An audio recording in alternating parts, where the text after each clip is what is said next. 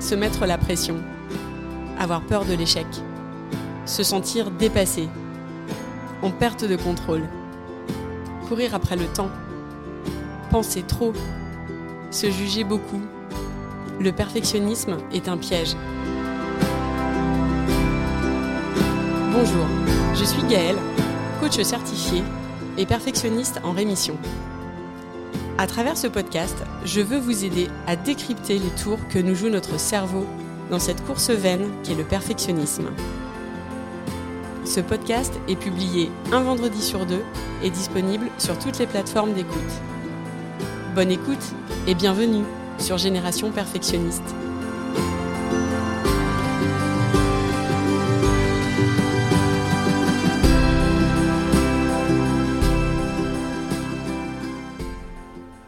Vous écoutez l'épisode 25 Changer de voix. Cet épisode s'adresse à toutes celles et ceux qui, comme son nom l'indique, ont envie de changer de voie, de trouver un nouvel élan à leur carrière, de postuler pour un nouveau job au sein de leur entreprise ou de se reconvertir. Bref, celles et ceux qui ont envie et besoin d'un coup de boost pour bouger les lignes et sortir du poste où ils sont actuellement.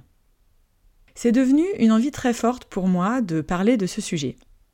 Pourquoi? Ben, déjà parce que je suis passée par pas mal de changements professionnels lorsque j'étais salariée, avec tout leur lot de doutes et d'incertitudes. Et puis parce que le fait de m'être lancée comme entrepreneur, tout en travaillant en amont mon perfectionnisme, fait que je suis passée par plusieurs étapes, par plusieurs expériences et par beaucoup d'émotions, et que j'ai aujourd'hui une vision que j'ai envie de vous partager. J'ai aussi accompagné plusieurs clientes perfectionnistes, elles-mêmes entrepreneurs, ou en passe de faire une reconversion professionnelle. Donc tout ça, ça faisait sens. L'idée finalement, à travers cet épisode, c'est de vous donner des clés pour réussir votre reconversion ou votre nouvelle prise de poste, tout en évitant les pièges que peut vous tendre votre état d'esprit perfectionniste. C'est pas forcément simple de changer de voie ou de se lancer dans un nouveau projet professionnel quand on a pour compagnon de route plusieurs comportements perfectionnistes bien ancrés. Le perfectionnisme, je l'ai déjà partagé ici, c'est une stratégie mise en place parce qu'on a peur. On a peur du regard de l'autre, on ne veut pas être mis à l'écart du groupe, et de fait, on se raconte plein d'histoires sur ce que les autres vont penser de nous si on se lance. On se demande ce que vont penser nos amis, nos parents, nos collègues à l'annonce de notre projet. On n'ose pas vraiment en parler autour de soi et on ne va pas chercher des soutiens qui, au contraire, pourraient être des accélérateurs vers la réussite de notre projet. On a aussi peur de l'échec. Même si on a les compétences pour le poste, si on a la formation et les preuves qu'on est capable, notre cerveau a tendance à aimer nous rappeler qu'on n'est probablement pas légitime, et il aime trouver des preuves dans nos expériences passées justifiant que notre projet sera voué à l'échec. Et ces peurs, finalement, elles créent souvent un besoin de maîtrise, un besoin de contrôle, où on pense qu'il faudrait tout savoir pour vraiment se lancer. Il faudrait avoir une bonne stratégie, être formé à tout un tas de choses, il faudrait lire un nombre incalculable de livres et se documenter au maximum avant de réellement sauter le pas. En soi, il y a des choses à préparer et à réfléchir avant de faire une reconversion professionnelle ou de changer de poste au sein de l'entreprise où vous êtes salarié. Et c'est ce qu'on va voir. Mais attention à ne pas laisser la place à tous ces questionnements, ce qui pourrait avoir comme résultat de ne jamais bouger de la zone où vous vous trouvez. Les questionnements sont nécessaires et justement, je vais vous partager les bons, ceux qui vous permettront de ne pas tomber dans les écueils du perfectionnisme. On va passer par trois étapes. La première, c'est celle de la vision. C'est probablement le point sur lequel je vais passer le plus de temps. On peut être perfectionniste et avoir une envie très forte de déplacer des montagnes d'aller décrocher un nouveau job, de créer de l'impact pour les autres, de faire porter notre voix. Bien évidemment, les deux ne sont pas incompatibles. Les perfectionnistes sont d'ailleurs souvent des personnes ambitieuses, Je sais, moi par exemple, que j'ai toujours aimé relever les défis. Je me rends compte finalement que mon perfectionnisme ne m'a jamais vraiment empêché de me lancer, d'être dans une recherche de nouveautés, parce que j'ai toujours été animée par euh, cette envie très forte du challenge. Je mettais en place de nombreuses stratégies perfectionnistes pour éviter d'échouer ou d'être trop jugée par les autres. Je doutais beaucoup, je passais beaucoup de temps dans ma tête, donc l'envers du décor était euh, bien là, même si probablement invisible. Et malgré tout ça, j'ai toujours eu à cœur d'avancer, pour ma propre évolution, et par envie de faire avancer les organisations au sein desquelles j'ai pu être salarié. Et ça, c'était possible parce que j'avais une vision très forte de ce vers lequel je voulais aller. La vision, c'est notre pourquoi. C'est notre motivation à faire les choses. Cette motivation, elle se base sur nos valeurs. Quand j'étais manager, mes valeurs, c'était l'engagement, l'éthique, la bienveillance, la transparence. Ce sont ces valeurs qui me faisaient me lever chaque matin et qui me donnaient envie d'accompagner mes équipes et de créer du résultat pour nos clients. Et puis, à un moment donné, je me suis retrouvée avec ce sentiment que ce que je vivais ne répondait plus à mes valeurs. J'ai eu alors besoin de nourrir une nouvelle vision. Une vision où ce qui était important pour moi, c'était de créer de l'impact, d'accompagner les autres et de prendre du plaisir. Ce sont ces valeurs qui m'ont amené vers le coaching. Cette vision qu'on a pour soi, elle est essentielle quand on démarre cette phase d'introspection.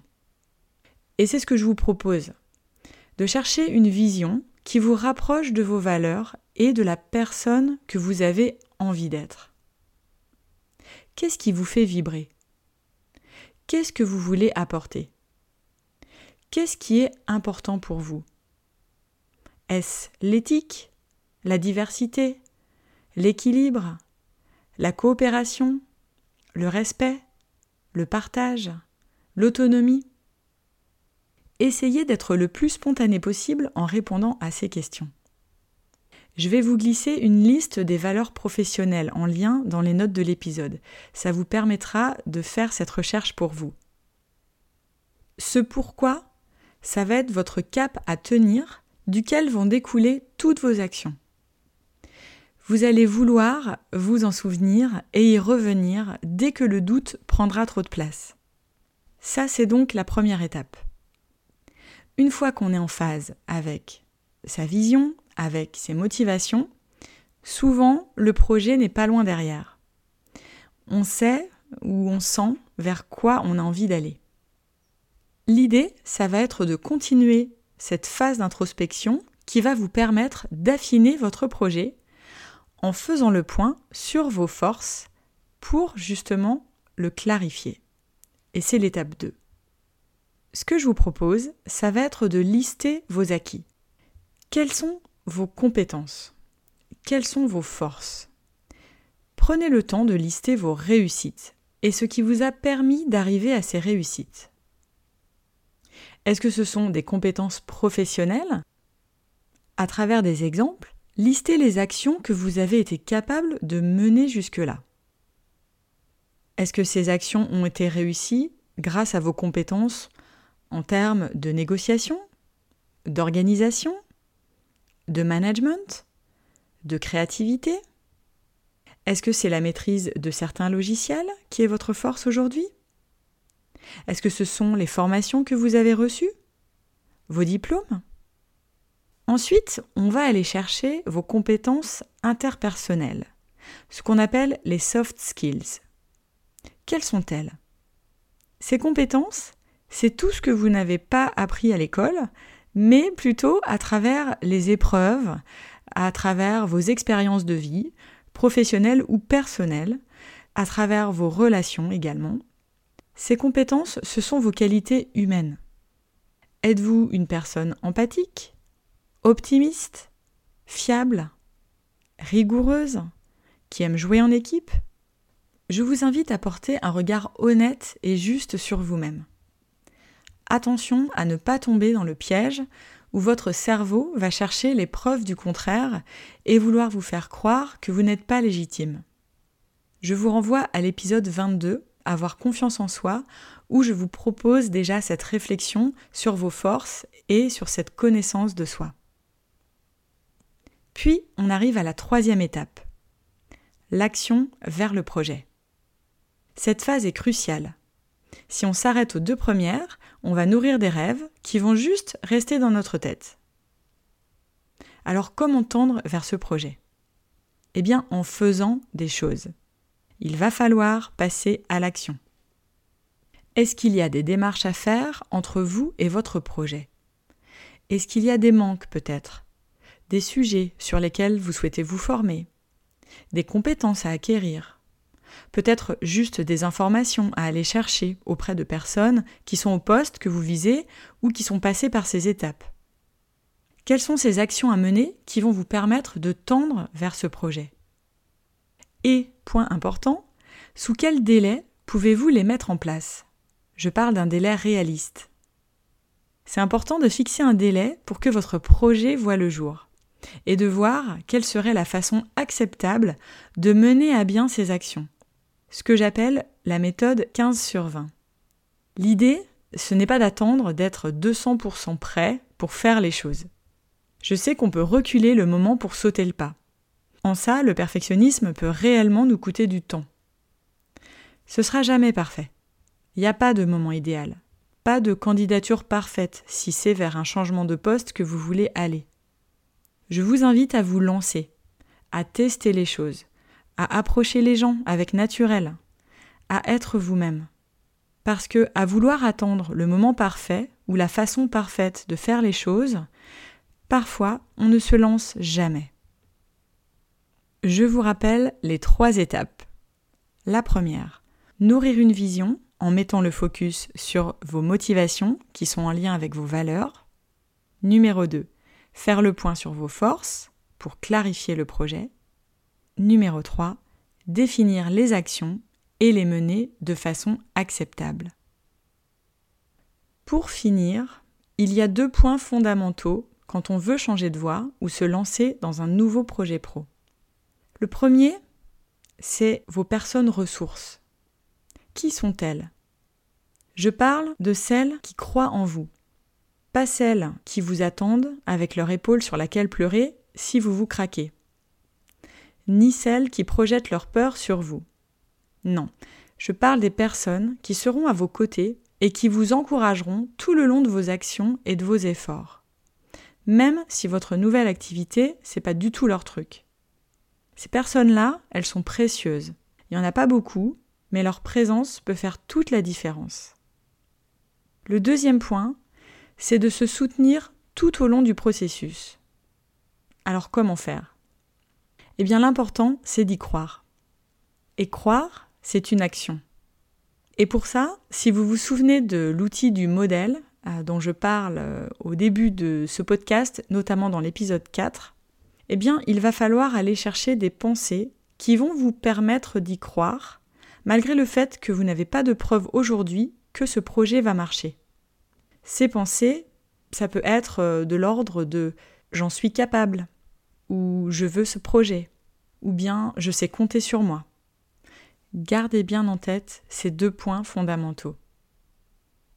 Et si là où vous en êtes ne vous suffit plus, si votre petite voix vous dit qu'il est temps de changer de voix, si le confort dans lequel vous êtes installé n'est finalement plus si confortable parce qu'il ne répond plus à vos valeurs et à votre vision, alors il est peut-être temps de se poser et de l'écouter, cette petite voix. Vous seul, vous savez. N'hésitez pas à faire suivre cet épisode à une personne de votre entourage qui aurait peut-être besoin d'écouter tout ça aujourd'hui. Et si vous-même avez envie d'être accompagné dans cette démarche de reconversion ou de changement de, voie ou de projet professionnel, je vous invite à me contacter. J'ai deux façons de vous aider aujourd'hui mon programme d'accompagnement individuel Lâcher prise, qui permet sur 4 mois de faire tout un travail sur vos blocages pour pouvoir exprimer votre plein potentiel et avancer avec confiance, ou bien des sessions d'accompagnement individuel d'une heure que je viens d'ouvrir et qui peuvent être une option ponctuelle intéressante si vous voulez dénouer une situation et vous remettre en mouvement grâce à un regard extérieur. Je vous mettrai les liens de contact dans les notes de l'épisode. J'espère que ce partage du jour vous a plu et je vous dis à très vite.